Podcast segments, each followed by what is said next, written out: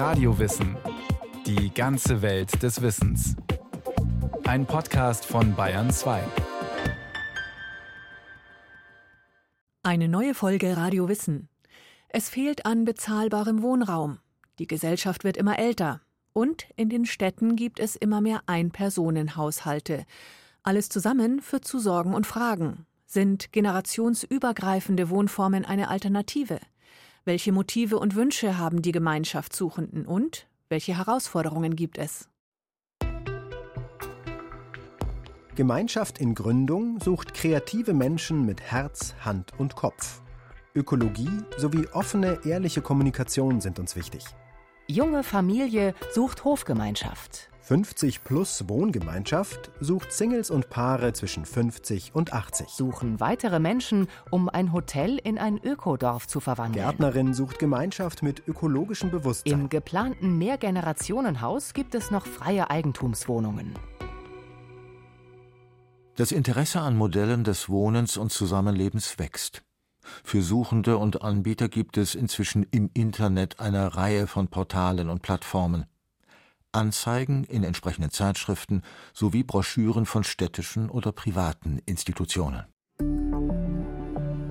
Die Gründe, warum Menschen sich für gemeinschaftliches Wohnen interessieren bzw. entscheiden, sind vielfältig. Da sind zum einen die Vereinzelung, die Vereinsamung und soziale Isolation.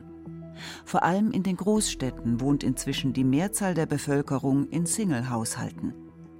Doch der Single-Haushalt ist auch in Kleinstädten und auf dem Land keine Seltenheit, wie der bundesweite Durchschnitt von Einpersonenhaushalten zeigt. Er liegt bei knapp 42 Prozent. Dazu kommt, in den Städten und deren Umfeld sind die Miet- und Immobilienpreise in den letzten Jahren massiv gestiegen. Vergleicht man zum Beispiel die Mietpreise von 1990 und 2021, so ergibt sich eine Mietpreissteigerung von fast 100 Prozent.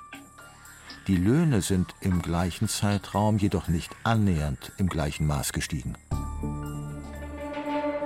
Darüber hinaus befindet sich unsere Gesellschaft im Umbruch. Überalterung der Gesellschaft ist ein Thema, das neue Formen des Wohnens und der Betreuung für Alte und die Ältesten der Gesellschaft braucht. Verändert hat sich auch der Stellenwert von Familie. War sie früher eine Versorgungsgemeinschaft, so ist ihre Kernfunktion heute der emotionale Halt. Doch weniger als 30 Prozent der Bevölkerung in Deutschland leben in Mehrpersonenhaushalten mit Kindern. Mitglieder der Gemeinschaft Sulzbrunn im Allgäu erzählen, was ihre Gründe und Motive waren, sich für das gemeinschaftliche Wohnen zu entscheiden. Sie sind Singles oder leben als Paar bzw. Familie in der Gemeinschaft was gemeinsam machen, weil das einfach besser funktioniert, viel mehr Freude macht. So alleine als Zweierpaar zu leben, wollen wir nicht und meine Mama kommt auch mit. Also ich habe nie das Gefühl gehabt, dass für mich so ein Einfamilienhäuschen irgendwas ist und wusste aber nie, wie will ich denn leben. Wir wollten nicht mehr allein leben.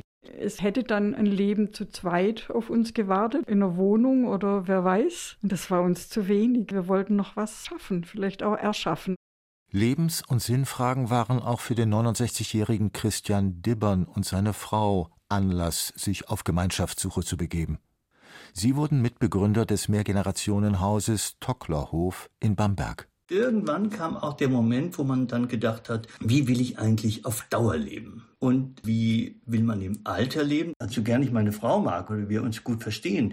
Aber diese Form, dass man in einer selbstgewählten, guten Nachbarschaft, das sind zum Teil Freunde, aber nicht nur. Wenn man mit denen zusammenleben kann, ist es natürlich einfach nur eine Win-Win-Situation. Angesichts von Umweltverschmutzung, Klimawandel, knapper werdenden Ressourcen und Zerstörung der Natur spielt auch der Wunsch nach einem ökologischen, selbstbestimmten und naturnahen Leben beim gemeinschaftlichen Wohnen eine Rolle.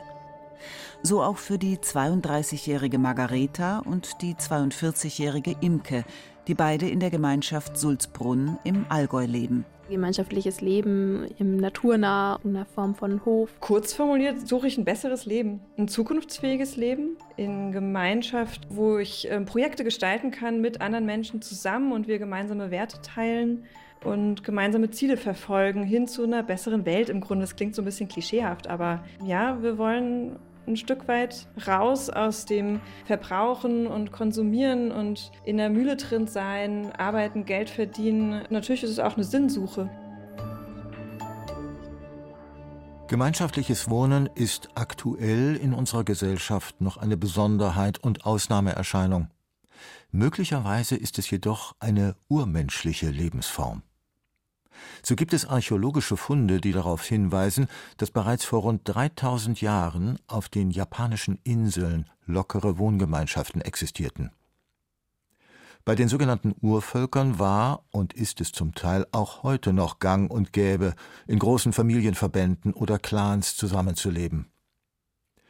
Susan Schmidt, Innenarchitektin und Mitherausgeberin des Buches Eine Geschichte des gemeinschaftlichen Wohnens, erinnert an die Zeit vor der Industrialisierung. Unsere Tradition beim Wohnen ist das gemeinschaftliche Wohnen. Man hat gemeinschaftlich gewohnt, weil man auch zusammen gehauswirtschaftet hat, also ein Haushalt und ein wirtschaftlicher Betrieb, sei das ein landwirtschaftlicher Betrieb oder ein gewerblicher Betrieb. Man war aufeinander angewiesen in diesem Familienverbund. Man war vor allem sozial aufeinander abgestützt. Man war aber auch finanziell aufeinander angewiesen. Zu einem Haushalt gehörten damals neben der Familie oft auch Verwandte sowie Angestellte und Mitarbeiter des landwirtschaftlichen oder handwerklichen Betriebs, also Gesellen, Mägde, Knechte, Bedienstete. Das konnten zehn Personen sein, aber auch 50, die alle unter einem Dach wohnten, lebten und arbeiteten. Das änderte sich mit der Industrialisierung, etwa ab 1830. Eine Vielzahl von technischen Neuerungen, Erfindungen und Entdeckungen wie die Elektrizität oder der Einsatz von Maschinen brachten neue Produktions- und Arbeitsformen hervor. Statt in Familien und Kleinbetrieben wurden Waren zunehmend in Fabriken hergestellt, massenweise und in Schichtarbeit. Mit dem neuen Transportmittel Eisenbahn entstand eine bis dahin unbekannte Mobilität. Die in den Fabriken produzierten Waren konnten nun schnell in großen Mengen und problemlos über weite Strecken transportiert werden. Der Warenfluss und auch das Leben in der Gesellschaft beschleunigten sich enorm. Massenweise zog es die Menschen vom Land zu den neuen Produktionsstätten, den neuen Arbeitsmöglichkeiten, die nun jenseits der eigenen vier Wände lagen. Und das hatte gravierende Folgen für das Wohnen. Wohnen entwickelte sich zu einem rein privaten Bereich. Doch knapper Wohnraum in den Städten sowie die Finanznot der Arbeiterfamilien brachte neue Formen des gemeinschaftlichen Wohnens hervor. Um finanziell über die Runden zu kommen, vermietete man einzelne Betten an sogenannte Schlafgänger, Menschen, die nur zum Schlafen kamen und danach die Wohnung wieder verließen. Schichtarbeit ermöglichte zudem, ein Bett auch an mehrere Nutzer nacheinander zu vermieten. Im Laufe des 20. Jahrhunderts festigte sich dann eine neue Wohn- und Lebensideologie. Der Mann geht zur Arbeit aus dem Haus, während die Frau zu Hause bleibt und sich um Haushalt und Kinder kümmert. Hausfrau und Mutter war die vorherrschende Frauenrolle und gemeinschaftliche Wohnformen gab es in dieser Zeit so gut wie nicht mehr. Das änderte sich Ende der 1960er Jahre. Ausbruch aus dem bürgerlichen Leben, Emanzipation, Eigenständigkeit oder aus dieser gesellschaftlichen Abhängigkeit rauskommen, das sind die Schlagworte. Vor allem im studentischen Milieu entstanden ab den 1970er Jahren Wohngemeinschaften, die nicht nur ökonomisch, sondern auch politisch motiviert waren. Man lebte in großen Wohnungen und teilte sich Küche, Bad und WC und in einigen legendären Kommunen auch Geld, Besitz und Sexualpartner. Ziel war es, möglichst frei und ungebunden und jenseits der bürgerlichen Konventionen zu leben, gemeinsam politisch aktiv zu sein, zu feiern und sich zu verwirklichen. Im ausgehenden 20. Jahrhundert entpolitisierte sich der Begriff der Wohngemeinschaft und es entwickelten sich vielfältige Formen gemeinschaftlichen Wohnens. In Städten ebenso wie auf dem Land. Senioren-WGs ab Ende der 70er Jahre, pädagogische und oder therapeutische WGs ab den 80er Jahren, die berufstätigen WG ab den 2000ern. Meist handelt es sich um Zweck-WGs, deren Bewohner sich aus finanziellen Gründen Wohnraum teilen. Co-Housing und Clusterwohnen sind weitere Modelle des gemeinschaftlichen Wohnens. Es handelt sich um kleine private Wohneinheiten, ergänzt durch gemeinschaftlich genutzte Räume wie Küche, Speiseraum, Wohnzimmer, Büro, Werkstätten. Auch Freizeit- und Veranstaltungsräume sowie eine Bibliothek, Fitness- und Waschräume können dazugehören.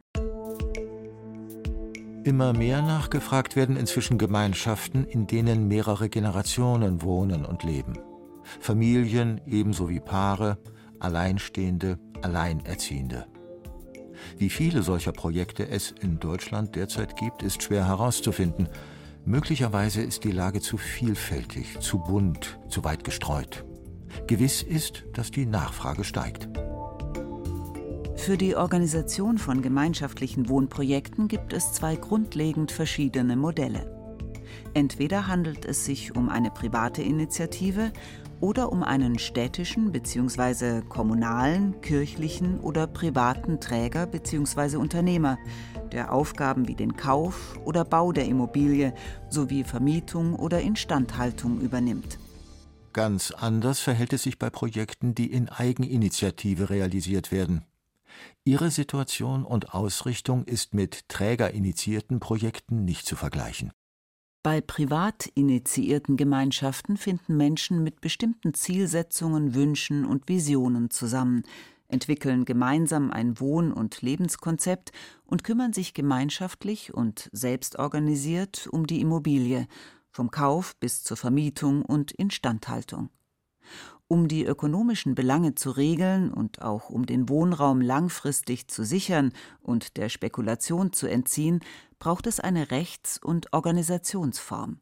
Das kann eine Genossenschaft, eine GmbH, eine Kommanditgesellschaft, ein Verein oder auch eine Stiftung sein. Außerdem gibt es das Mietshäuser-Syndikat, eine Kombination aus GmbH und Projektverein. Unser Ziel ist eine generationsübergreifende, lebendige und solidarische Hausgemeinschaft.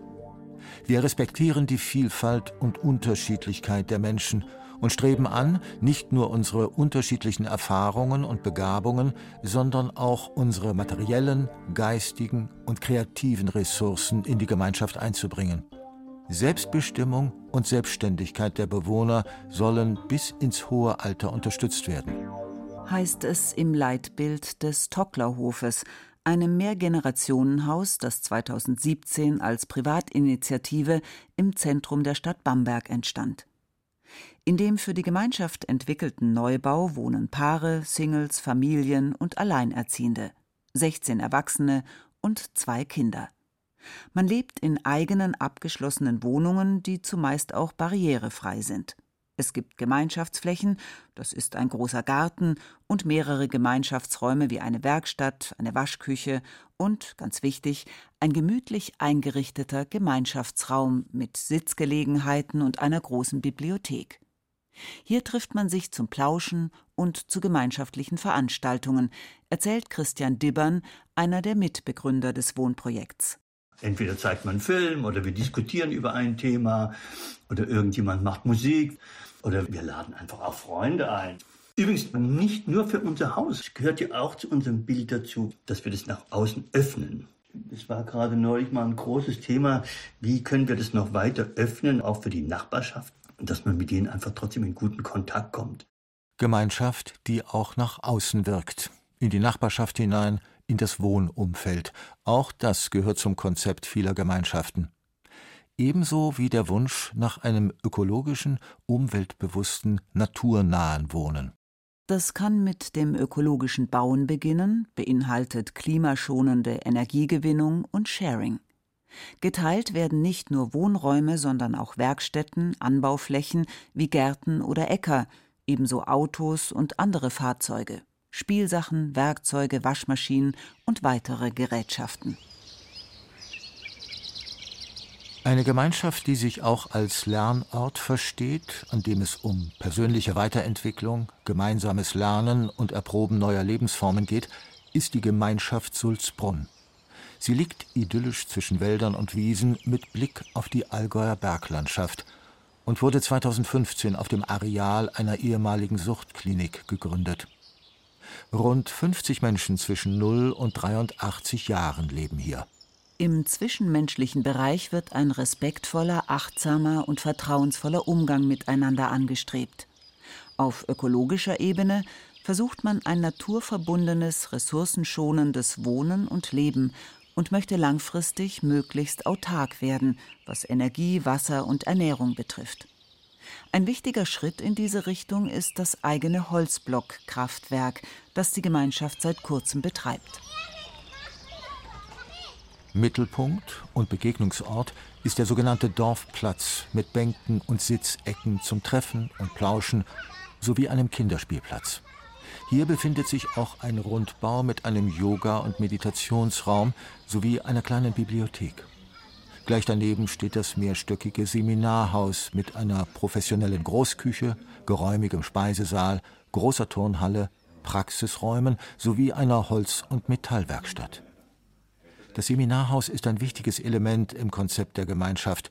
Dort möchte man die Tradition des Heilplatzes fortsetzen – denn auf dem Gelände gab es ab 1852 einen Kurbetrieb und die einstige Heilquelle existiert noch immer, erzählt Leo Frühschütz, der zum Vorstand der Gemeinschaft gehört. Die Zielsetzung ist schon, äh, Seminare hier am Platz zu haben, die in unser Konzept reinpassen. Diese Idee von Heilort, von Persönlichkeitsentwicklung, Gesundheitsthemen, Meditation, Ökologie, Permakultur, ethnobotanisches Seminar. Wir hatten einige am Platz, so größere Symposien mit teilweise 100, 150 Gästen und auch um die Erfahrungen, die wir hier machen, hinaustragen zu können, also mit eigenen Veranstaltungen. Zum Konzept der Gemeinschaft Sulzbrunn gehört auch das generationsübergreifende Wohnen. Das jüngste Mitglied ist gerade geboren und Anna Nagler ist mit 83 Jahren die älteste der Gemeinschaft. Sie genießt den Kontakt mit den Kindern. Ich bin viel mit den Kindern am Sandkasten. Ich sitze viel draußen im Sommer und das ist schon eine Riesenfreude, jetzt hier heranwachsen zu sehen. Und für Kinder, die ohne Geschwister aufwachsen, oder keine Kinder zum Spielen in der Nachbarschaft haben, ist das Wohnen in einer Gemeinschaft eine Erweiterung ihres sozialen Umfeldes. So finden Amelie, Mathilda und Zoe aus der Gemeinschaft Sulzbrunn es besonders gut, dass hier immer Kinder zum Spielen da sind und wir auch hier Tiere haben und da auch mithelfen dürfen. Mir gefällt hier am besten, dass wir frei rumlaufen können und dass die Luft viel besser ist. Und man kann sich auch einfach Salat aus dem Gewächshaus holen und man trifft dann dauernd nette Leute, wenn man irgendwie rausgeht. Das Zusammenwohnen von mehreren Generationen birgt allerdings auch Herausforderungen. So fand es die 32-jährige Margareta, die seit drei Jahren mit ihrem Partner und ihrer kleinen Tochter in der Gemeinschaft Sulzbrunn lebt, anfangs problematisch, dass sie es auf einmal mit so vielen älteren Menschen zu tun hatte. Doch das hat sich inzwischen sehr verändert. Muss jetzt sagen, dass ich es sehr bereichernd finde. Es gibt auch so ein Gefühl von Geborgenheit, von Familie, weil die älteren Menschen viel mehr Zeit haben und die in einer ganz anderen Phase sind als die in meinem Alter, was so die Verbindlichkeit mit dem Projekt hier angeht. Und das ist irgendwie schön zu spüren, dass es auch durch diese Menschen sehr gehalten ist. Ja, so eine gewisse Stabilität, die kann man für das und das auch fragen. Die Älteren bieten Halt, Stabilität und Sicherheit, können den Jüngeren Impulse geben und umgekehrt bekommen die Älteren Anregungen von den Jüngeren. Im günstigsten Fall findet ein Austausch, ein Geben und Nehmen zwischen den verschiedenen Generationen statt. Darüber hinaus brauche es die Älteren in einer Gemeinschaft, bemerkt der 72-jährige Alfons Fischer, denn sie seien es, die mehr Zeit hätten, sich einzubringen. Wer die Hauptarbeit macht, sind die, die nicht voll im Beruf stecken. Die haben Zeit, sind äh, sehr engagiert. Ohne die ging es nicht. Die jungen Familien, die müssen sich erstens um ihre Kinder kümmern, zum Zweiten um ihren Lebensunterhalt. Von daher ist es schon wichtig, dass auch genügend Leute da sind, die jetzt nicht noch äh, auf irgendeinen Job angewiesen sind. In der Gemeinschaft treffen unterschiedliche Visionen, Vorstellungen, Wünsche und Bedürfnisse aufeinander, die nicht immer kompatibel sind, sagt die 55-jährige Psychologin Christine Kohler. Sie lebt mit ihrem Hund Nala seit fast sieben Jahren in der Gemeinschaft Sulzbrunn und hat im Seminarhaus eine psychologische Praxis. Meine Vision war tatsächlich auszuprobieren, wie man anders gemeinsam leben kann mit Menschen sich auseinandersetzt, auch die Kommunikation anders zu machen, Entscheidungen anders zu treffen. Und ich als Person bin einfach so eine ganz leidenschaftliche, die in die Tiefe gehen will, die Auseinandersetzungen mag, die Weiterentwicklung mag. Naja, es wollen aber gar nicht alle Menschen in dieser Art eine Auseinandersetzung führen. Bin ganz schön desillusioniert worden, so was eben diese Verwirklichung der Vision anbelangt. Es ist aber auch was Spannendes in Gemeinschaft, dieses Lernen. Wie gehe ich denn damit um, wenn es eben nicht so läuft, wie ich mir das vorstelle? Damit Gemeinschaft langfristig gelingt, braucht es wohl auch eine Rückbesinnung darauf, dass der Mensch letztendlich ein soziales Wesen ist – ein Gemeinschaftswesen und kein egozentrierter Einzelkämpfer. Darüber hinaus sind Wohnprojekte wie das gemeinschaftliche Wohnen Experimentier- und Übungsfelder für die Gesellschaft. So können sie Alternativen aufzeigen und helfen, Antworten zu finden auf drängende gesellschaftliche Fragen.